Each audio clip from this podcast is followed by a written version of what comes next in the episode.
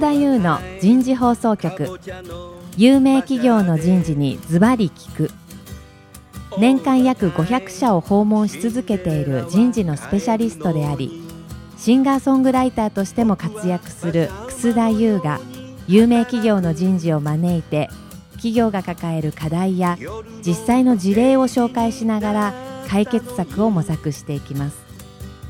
この番組は株式会社マネジメントサービスセンター。日本オラクル株式会社。ビジネスコーチ株式会社。株式会社ワークスジャパンの提供でお送りいたします。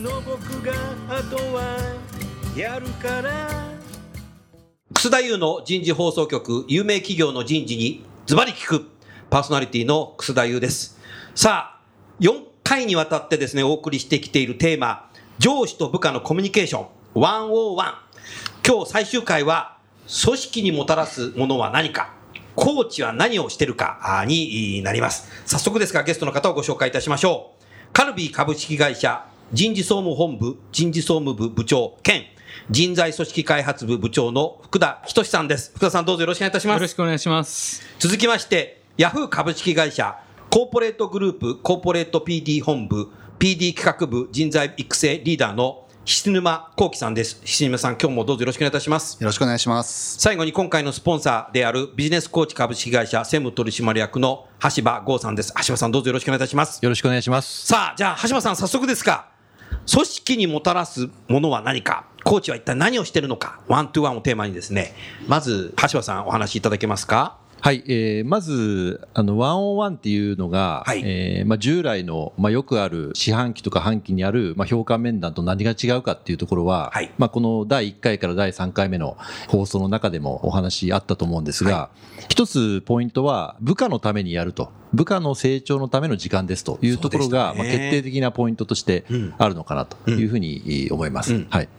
で、それも前回第3回の放送で、ヤフーの石沼さんからお話あったんですが、はい単発的にあの1回、2回やったらおしまいっていうんではあんまり意味がなくて、うんまあ、継続的にうん部下の成長のためにやるものだというところに意味があるというのが重要な点かなっていうふうに思っています。特に重要なのが、ワンオンワンのコミュニケーションの質。質。ええうん。いかに15分とか30分間っていう限られたワンオンワンの時間を、うんまあ、意味のある対話にするか、うん。えー意義のある、まあ、ダイアログにするかっていうところで、うん。そこに、まあ、あのコミュニケーションの技術うん。がいるわけですけども、うん。まあ、ワンオンワンは具体的に、まあ、3つの内容がありますっていうお話をしたと思うんですが、うん。えーまあ、コーチング、まあ、ティーチング、フィードバックということで、まあ、これを限られた時間の中で、まあ、上司もしくはコーチが効果的に、えー部下の成長のために行うというところが今の、まあ、ワンオンワンっていうことに求められている期待されていることかなというふうに思います。うんまあ、かつてはね、部下のことを知るっていうことになると、コミュニケーションよりもノミニケーションだろうみたいな形で、まあ、こういう番組をやっていても、まあ、人事の人はあんまりないかもしれないけども、現場の特に営業長い人とかは、もう夕べ飲んだじゃんみたいな形になっちゃうと、やっぱりこれクオリティが違うと思うんですよね。だからあえてやっぱ人事がやっぱり職場の中で101とい。うものをきちっとやるようにするし、ティーチングをやるっていうのが新たにそういう時代が来たんじゃないかなというふうに、そんなふうに思いますね。はいいかがですか？そうですね。でまず、飲み会のおしゃべりと、飲み会のしゃべりと、ワンオンワンの何が決定的に違うかと。お知りたいな。とこなんですけど、はいまあ、いわゆるその飲み会で行われているものっていうのは、うんまあまあ、おしゃべりとか愚痴とかも含めて、うんまあ、会話なので、会話。ええまあ、会話ですね。うんで、それとまあワンオンワンが決定的に違うところは、うん会話ではなくて、うん目的を持ったあの会話のことを対話とかダイアログっていうふうに言うわけですけど、なるほどそこがまあ違うわけですよね。これ今ね、ラジオ番組をお聞きの方、多分ね、1万人ぐらいがメモしたね、今ね。会話と対話の違いね。いいですね。うんおっしゃる通りだね。まあ考えてみれば、あの、ノミニケーションは、やっぱりオフィシャルじゃないじゃない。勤務時間中じゃないわけじゃない。ね勤務時間中だよって言っちゃったらもうそれ危ないもんね。なんで仕事中酒飲んでんのかみたいになっちゃうので、やっぱりオンとオフをしっかりして、オンの中で、やっぱりワンオーワンをやって、キャリアの話とか、家族の話とか、仕事の話とかっていうこともやっぱやっていくっていうのが、本質的なところですよはい。ねそこがやっぱ違うんだろうなというふうに思いますね。福田さん、今のね、橋場さんの話聞いてていかがですか？おしゃべりと会話、ダイアログが違うっていうことは本当におっしゃる通りかなと思いましたね。要は必ずしも言いたいことを話すっていう場ではないっていう理解かなと思ったんですけど、そんな風な理解でよろしいですかね。ある意味好きなおしゃべりをしてるという場ではないっていうことですもんね。そうですね。あの、もっと具体的な例でお話しすると分かりやすいかなと思うんですけど、例えばその飲み会で喋るときに、うんじゃあ今から何のために話しますかとか、そんなこといちいち確認しないと思うんですよ。確かにそうだね。うん。でもじゃあそのワンオンワンとかコーチングやるときっていうのは、15分間とか30分間の中で、うん。今日その30分の中で何について話しますかとか、うん。こうどういうふうな時間になったら、あなたにとって意味がある時間になりますかっていう、まあ、このワンオンワンの時間そのものが何のためにあるのかっていうところから、基本的に入っていくものだと思うので、それがまあ目的があるかどうかっていうところのまあ決定的な違いなのかなと、うん。うん。うん。いうところですね。うん。まあ確かにね、飲み会の中でね、上司からなんかね、ネガティブフィードバックもらっちゃったら、部下ムカついてね、もう2時間、3時間まで行っちゃうよね、多分一人で。逆にね、職場の中でやっぱやることによって、多分ネガティブフィードバックは多分反省すると思うんだよね。はい多分だからネガティブフィードバックについて少しさ橋場さん、なんかレクチャーいただけないですか？はい何回目のか忘れましたけど、はいなんかネガティブフィードバックがやっぱ重要だっていうふうにおっしゃってたので。そうですね。はいええじゃあ、例えばその仮に、えーまあ、30分間ワンオンワンの面談やります。えーワンオンワンやりますっていうふうになったときに、うん。その30分間丸ごとネガティブなフィードバックをすることには、まあ、全く意味がないと思うし、うん。そそれは言われた方の立場になったときに受け入れがたいと思うんですよね。うん。なので、やっぱりどのタイミングで言うかとか、どういうふうな伝え方をするかっていうのはまあ大事かなというふうに思うんですけど、うん。例えばそのネガティブなフィードバックをするときに、まあ、30分間のワンオンワンであれば、まあ、最初は結構あの、まあ、前向きな話とかポジティブな話をしていって、はい。まあ、仮にじゃあそれが前半の15分だったとしたら、まあ、後半の15分の一部分を使って、うん。まあ、ちょっと言いにくいことをフィードバックしますとか、うん。えーネガティブなことをあえて伝えたいと思いますっていうことを、まあ、きちっと明確に伝えた上で、まあ、でもあなたの成長のために言いますということを伝えた上で、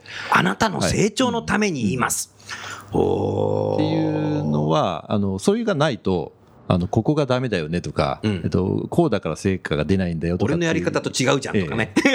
それは別に相手は聞きたくないと思うし。あ聞きたくないなそれねええ結局言われても本人がうん変えようと思わなければあまり意味がないと思うので。なるほど。相手が変わらなきゃいけない。そうですね行動変容力を促さないといけない。そうですね。おーだから相手が変わりたいなとか変えたいなと思うような言い方をしないとダメなのね意味ないですよね。変われよじゃダメですよね。そうです。変われようじゃ変わってよでもダメだな。はい。なるほど、はいうん。そこはやっぱ、相当やっぱトレーニングしないといけないそうですね。かもしれない。ええねはいそういうためのトレーニングっていうのはあるんですか？ありますね。ある。で、まあ、一つ分かりやすいのは、これ聞いてくださっている方でもご存知な方多いかもしれませんが、はいあなたはここがダメだよねじゃなくて、うんであなたがこういうことをやってることに関して、私はこういうふうに感じますとか、おえーまあ、そういう言い方だと私にはよく伝わりませんっていうふう、まあ、私はこういうふうに感じますとか、私はこういうふうに思いますっていう、まあ、いわゆるアイメッセージって言いますけども、アイメッセージまあ、そういうふうな言い方で伝えると、まあ、相手は受け入れやすいですよね。なるほど。ううんんそこがテクニックだね。そうですね。うんはい。そういうふうに言える自分作りをしないといけないね。そうですね。おーええなるほどね、うん。だからコミュニケーションっていうのは難しいね、篠田さ難しいですね。あの、日々難しさは感じてます。ん。学校でも習ってこないもんな。なるほどですねでもやっぱ なんか橋場さんおっしゃっててやっぱ大事だなと思ったのがそのヤフーもすごく気をつけてやってますけど、はいその仕事がなかなか難しい局面にあるとか、なかなかアウトプットが出ないっていうことと、本人の人格ってやっぱ全く関係ないので、それはそのフィードバックでもすごく気をつけてることで、そのあくまでも人格とかその人の尊厳とかそういう話ではなくて、やっぱ伝えるべきは、私から見たときにあなたのその行動はどう映ってるっていう、まあ、そう評価を入れないっていうのがやっぱすごい大事だ評価を入れない。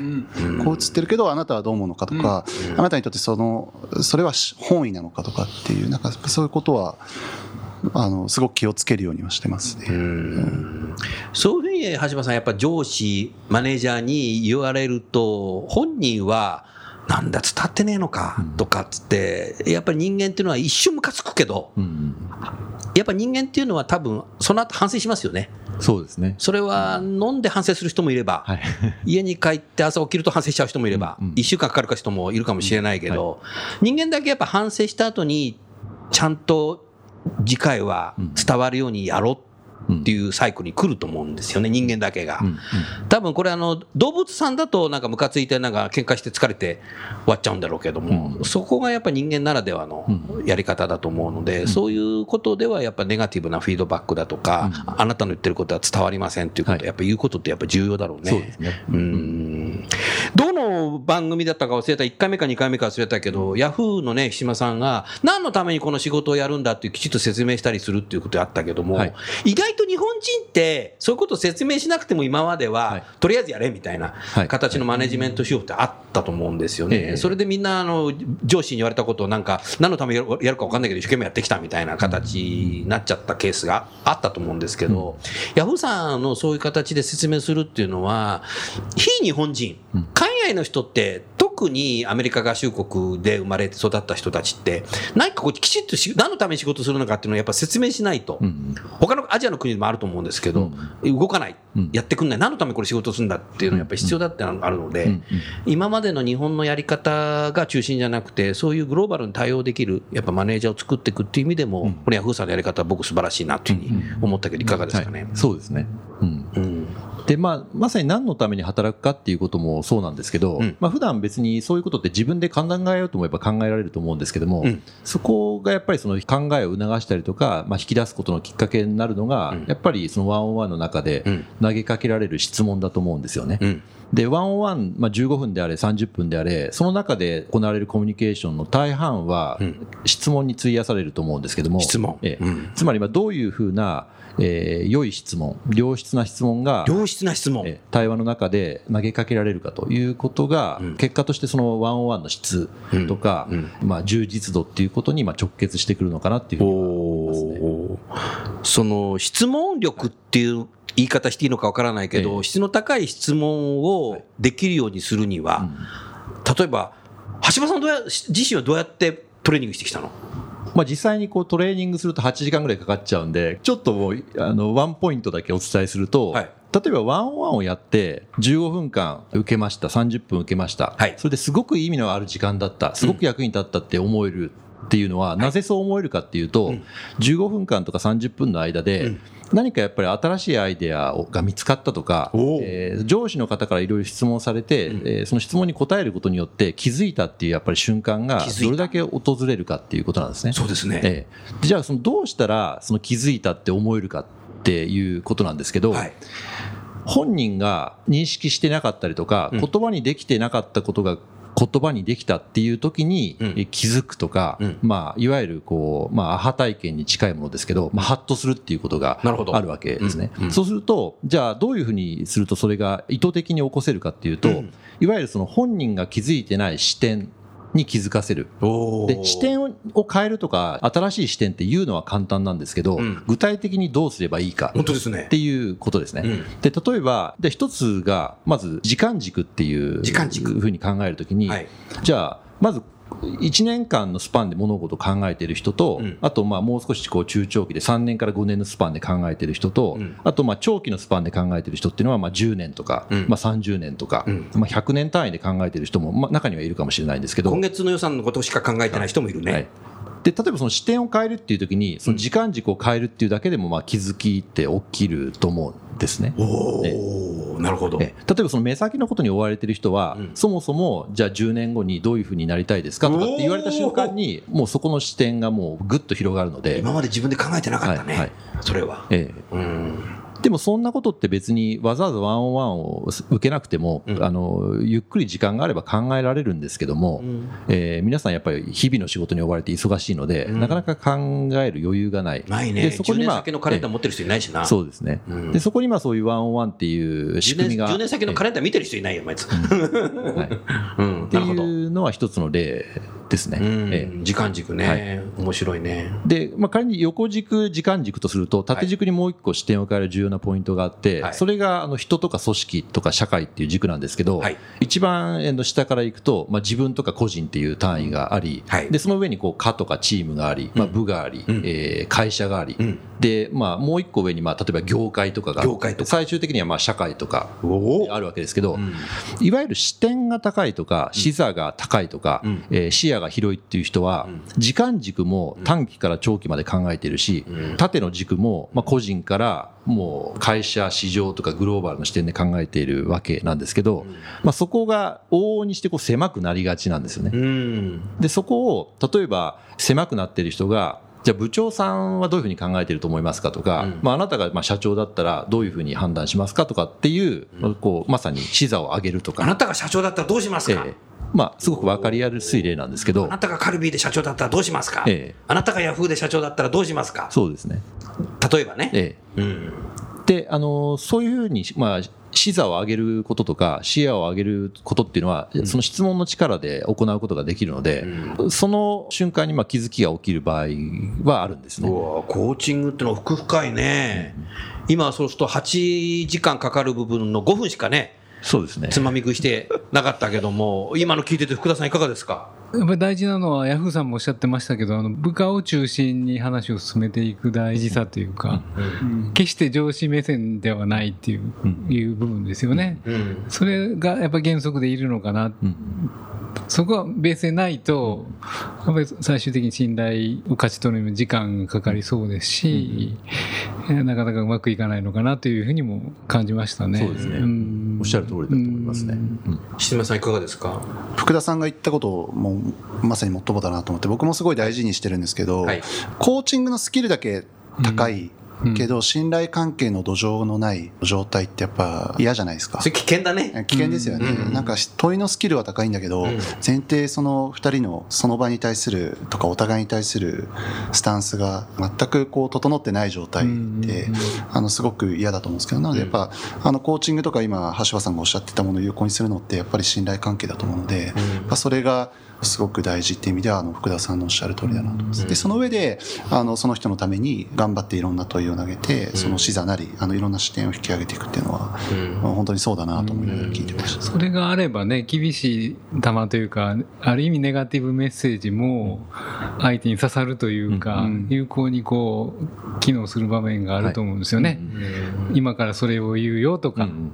今からそういう時間だよみたいなね、そうですね。メッセージを入れながらね、やると有効的なのかもわかんないですね。うんそうですね。ん。橋間さん、今のね、七間さんの質問から思ったのが、いきなりこう部下になった人にね、10年後どうなりたいのとか、はい。君は社長だったらどうなのなんて言われたら結構引いちゃうと思うんだけど、はい。はい。大前提として、やっぱ部下との信頼関係を作っておくことってやっぱ重要なんだろうけど、はい。コーチングって質問するんだったら、はい。ええ。信頼関係ってどうやって作ればいいの？あの信頼関係を作るために、まあ、コミュニケーションを取るっていう部分もあると思いますし、まあコミュニケーションを取ってるから、まあ、信頼関係ができるっていうふうにも言えるかな鶏と卵どっちが先なんだ、る。ほどかなと。うんあとはもう、えー今、シネマさんと福田さんがおっしゃったことが、私も全くその通りだと思うんですけど、はい。どんなに高いコーチングスキルを持っていても、うん。やっぱりそこに大前提として信頼関係がないと、ワンオンワン自体が、うん。あの機能しないっていいうのがあるんですよね。黙り込んじゃうね、部下がね、ん。なんか変なマネージャーの部下になっちゃったなみたいな。うん。なので、まず、コーチングをうまくやったりとか、ワンオンワンをうまくやること以前に、うん。あの、まず安心して話せる場とか、場。この人の前だったら、うん。えーいろいろ、あの、何でも話せるなって思ってもらえるような雰囲気作りとか、うん。えー環境作りっていうのがまず先で、先で。えーその後ですよね、先ほどの質問をするとか、フィードバックをするとか、確かに。っていうふうに思いますね。ん。えーあとは、もうでもそういうことができるマネージャーってかっこいいね。そうですかっこいいマネージャーになりたいね。そうですね。うん10年後どうありたいの？って、はい別にみたいな。以上で終わっちゃうもんね。今風なね、うん別にで終わっちゃう。はい別に以上みたいな。うんうん、なるほど。はい。あともう一個私がすごく大事だと思うのが、これ常に私も自戒を込めてあの思うことなんですけど、はい。上司だったりとかコーチをする側自身が新しいことにチャレンジするとか、高い目標にチャレンジしてないと、ん。コーチングを受ける人からすると、だってあなたのコーチあなたのがやってないじゃないですかと。で上司のあなたがチャレンジしてないじゃないですかと。なるほど。いうふうになったら、その時点でもう引いちゃうと思うんですよね。確かに。なので、常にそのコーチ自身とか、その上司、あのワンオンワンの面談する側の方が、新しいことにチャレンジするとか、ちょっと高いハードルにあえてこう挑んでみるっていうところを、まあ、自らこうやってるっていうことを示さないと、まあ、あんまり影響力って出せないのかなというふうに。例えばそのコーチするマネージャー自身はいもコーチを受けてるといいね、それ。そうですね。そうそうだと思います。それといいよねそうですね。そうすると自分も変わってる、変わっていくよね。はい。はい。自分もそういう10年後どうなりたいの質問されてるっていうんであれば、そうですね君にもするよみたいなことそうですね。うんええで今のあの草田さんの例がいい例なんですけど、うん。例えば部下に、うん。あの10年後どうなりたいのって聞いたとしますよね、うん。で逆に部下から聞かれたときに、その答え持ってなかったら全然あの説得力ないと思う。嫌だな、そんな部長。俺はもう定年してるからさ、みたいな形じゃね。あのそれ嫌だと思うんですよね。え？嫌だな嫌だと思うので、先ほどのやっぱりあの短期、中期、長期っていうところで言ったら、やっぱり上司とかあのコーチする人は、その短期からまあ長期のスパンまで考えるべきだし、ん。その自分の軸だけじゃなくて、組織の軸とかもっとこう仕事を通じてこういう価値を提供したいみたいなことが明確にないと、ん。あの表面的なテクニックでワンオンワンできるかもしれないんですけど、本当にこう意味のある対話とか意義のある会話っていうふうには多分ならないし、あの受けてる側がじゃあ自分も頑張ろうとか自分もチャレンジしようっていうふうには多分ならないと思うのでまあそのスキルも必要なんですけど大前提としてさっき篠山さんと福田さんおっしゃったようなまあ信頼関係を作るためのコミュニケーションでありその本人自身の自己成長への意欲とか自己変革へのまあチャレンジみたいのがないと結構あの人はついてこないのかなっていう、すごくそそういう意味である意味リーダーになる方とか、まあ、マネージャーになる方とかコーチする方は結構こう休んでる暇がないので大変なのかもしれないんですけど、でもそれだけ周りの人が見てますし、あのそういうところに今惹かれて動いていくっていうところもあると思うんですよね。うん。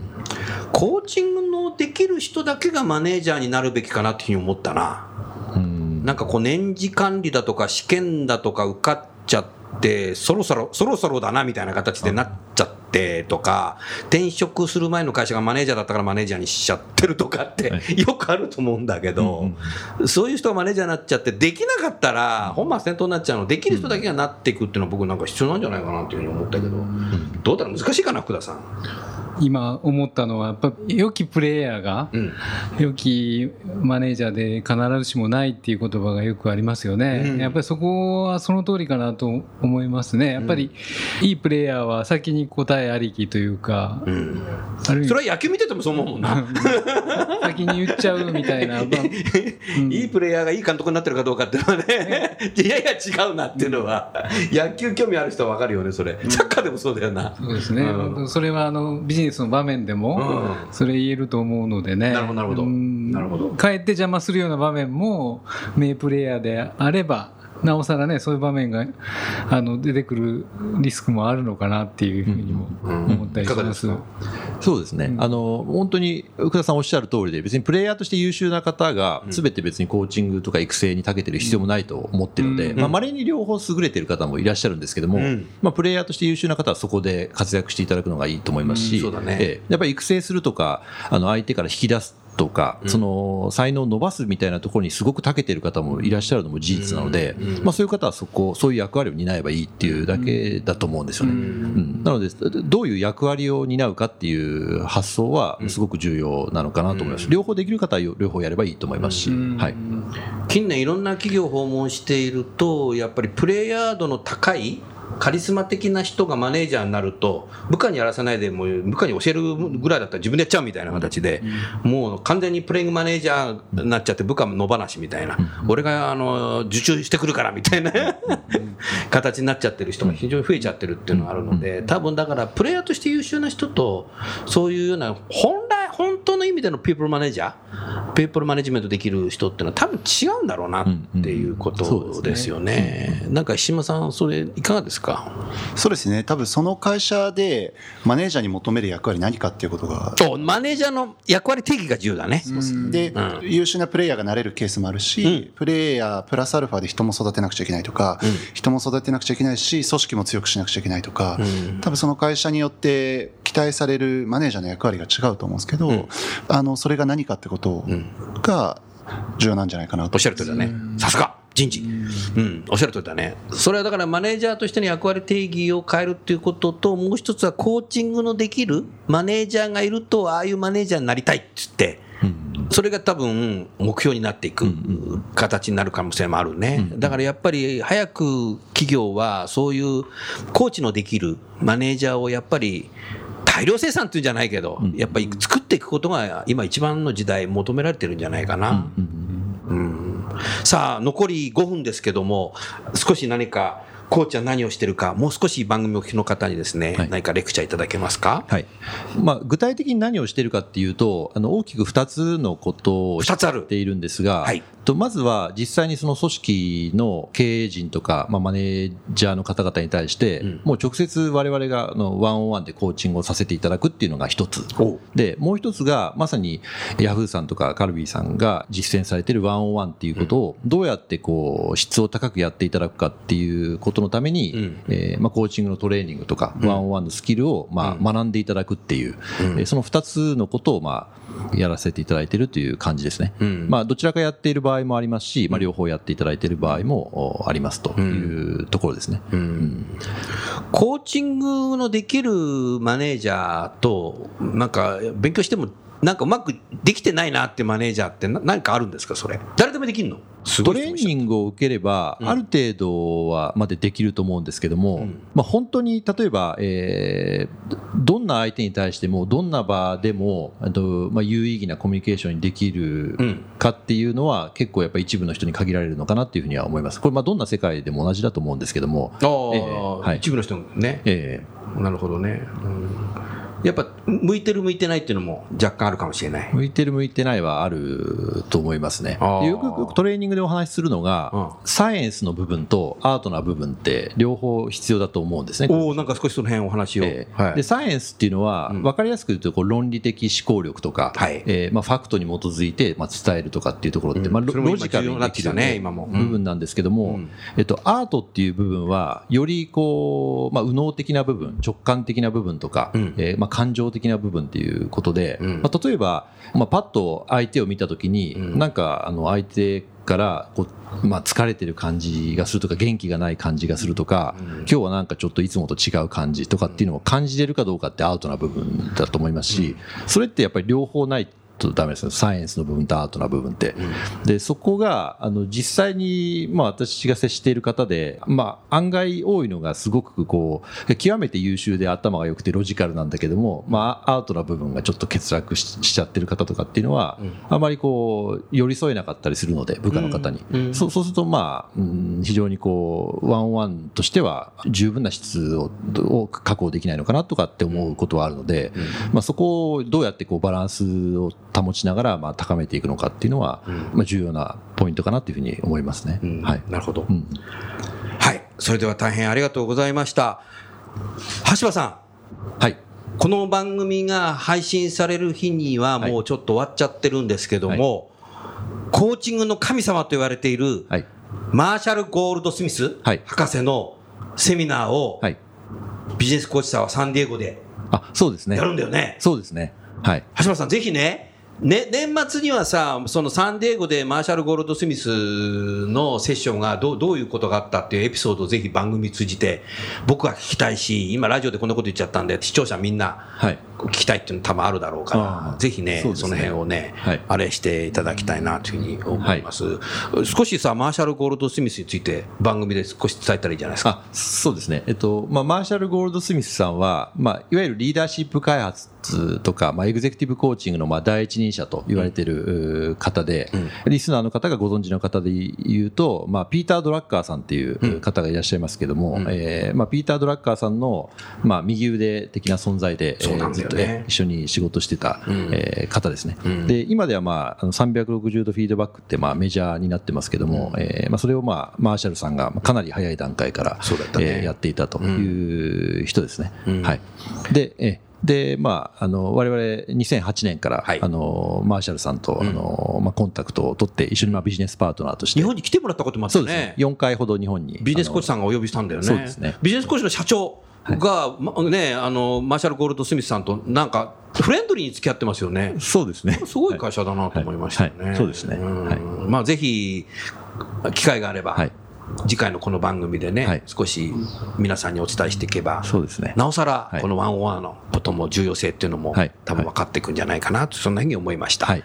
さあ、それでは4週にわたりですね、お聞きの皆さんはいかがだったでしょうか？皆様の会社でもぜひ101のですね、コミュニケーションをですね、導入していただければいいかなと思いました。それでは最後にゲストの方をご紹介して本番組は終わりたいと思います。えー、カルビーの福田さん、ヤフーの菱沼さん、それからビジネスコーチの橋場さん、4回にわたりどうもありがとうございました。どうもありがとうございました。ケーズ HR レーベルプレゼンツコンサートのお知らせです。来る10月28日土曜日、楠田優フレンズ残業イルミネーションコンサート開催決定。会場は東京代官山晴れたら空に豆まいて。出演はベーシストに元プリズムの渡辺謙。ギタリストに寺谷直。キーボードに福山光晴。コーラスに中村真由美を迎えての豪華演奏。楠田優の人と組織に対するダイレクトなメッセージを曲に乗せてお送りするコンサートで一緒に盛り上がりましょう前売りチケットはローソンチケットでお求めくださいえー、皆さんこんにちは。いつも番組をお聞きいただきまして誠にありがとうございます。今流れましたけども、10月28日土曜日に、えー、私のコンサートがあります。ローソンのロッピーというマシンでですね、L コード70321 70321を検索して私の前売り券をお求めいただきたいと思います。人と組織のオリジナル曲をたくさん演奏いたしますので、どうぞよろしくお願いいたします。